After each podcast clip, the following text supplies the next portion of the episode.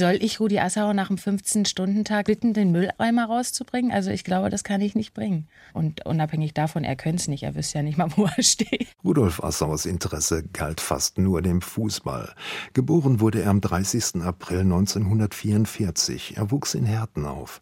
Die Schule hat ihn nicht sonderlich interessiert. Hausaufgaben habe ich in der Regel nicht gemacht, weil meine Zwillingsschwester ja in die gleiche Klasse ging. Und die habe ich dann abends schnell abgeschrieben. Und damit hat es sich gehabt und es ging ganz gut. Eigentlich wollte der kleine Rudi Förster oder Pilot werden. Daraus wurde nichts. Mit 14 also von der Volksschule runter, Lehre als Taborschlosser. In seiner Freizeit spielte er Fußball für die Spielvereinigung Herten. Er bekam Angebote von Profiklubs und ließ sich beraten von Detmar Kramer, seinem Trainer in der Westfalen-Auswahl. Ja, da sagt, geh nach Dortmund, da bist du am besten aufgehoben. So bin ich nach Dortmund gegangen. 1966 zog der BVB ins Endspiel um den Europapokal der Pokalsieger gegen den FC Liverpool ein.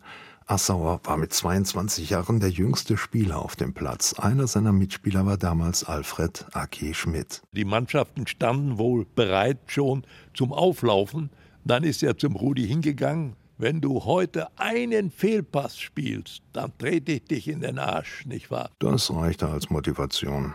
Borussia Dortmund gewinnt den Europapokal. 1970 wurde Rudi Assauer von Werder Bremen verpflichtet und nach 188 Spielen sofort als Manager eingestellt.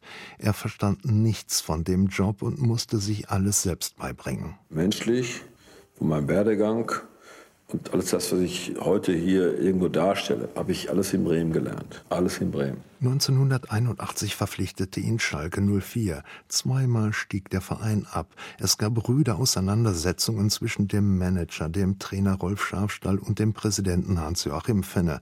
Assauer wurde entlassen und wurde zum Buhmann. Meine Tochter konnte über eine Woche nicht zur Schule gehen. Man hat sie aus dem Bus rausgeschmissen. Nach fünfeinhalb Jahren verließ Assauer Schalke im Zorn. Bei mir hat man die Fenster eingeschmissen. Ich hatte 14 Tage lang rund um die Uhr Polizeischutz bei mir zu Hause. Es war eine Katastrophe. Trotzdem kehrte er 1993 nach Schalke zurück.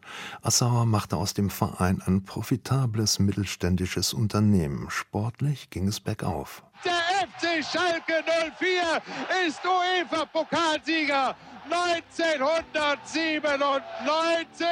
Schalke hat das Finale durch Elfmeterschießen gewonnen. Zweimal gewannen sie den DFB-Pokal. Assauer ließ eine hochmoderne Arena für den Verein bauen. Er wurde zu einem Schalker Idol. Trotzdem entließ man Assauer, weil angeblich seit 2005 Erinnerungslücken bei ihm aufgetaucht seien. Er soll Absprachen nicht eingehalten haben, vergaß Termine und Namen. 2010 wurde bei ihm in einer Essener Klinik eine Demenzerkrankung festgestellt. Assauer entschied sich, die Diagnose durch einen Dokumentarfilm öffentlich zu machen.